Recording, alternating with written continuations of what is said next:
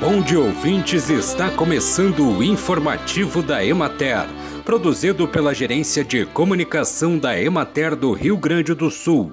A apresentação é de Matheus de Oliveira, na técnica José Cabral. A Emater realiza de 9 a 11 de dezembro a oficina sobre coquedama durante a programação da Expo 15, que se realiza em 15 de novembro. Durante a oficina ministrada às três da tarde pela extensionista rural Mara Ludwig, será repassada a técnica chamada coquedama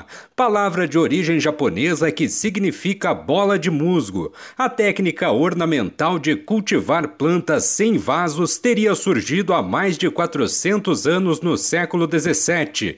Além da oficina sobre coquedama, a Emater também estará coordenando às 5 da tarde a oficina sobre iscas para capturar abelhas sem ferrão, a ser ministrada pela extensionista rural Aline Deutsch. E começa hoje em Santa Cruz do do A 16ª Reunião Técnica Estadual sobre Plantas Bioativas e o segundo Congresso Sul Brasileiro de Plantas Bioativas.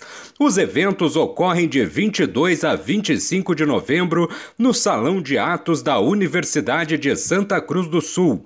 Para participar é necessário realizar a inscrição no valor de 30 reais no site da Unisc.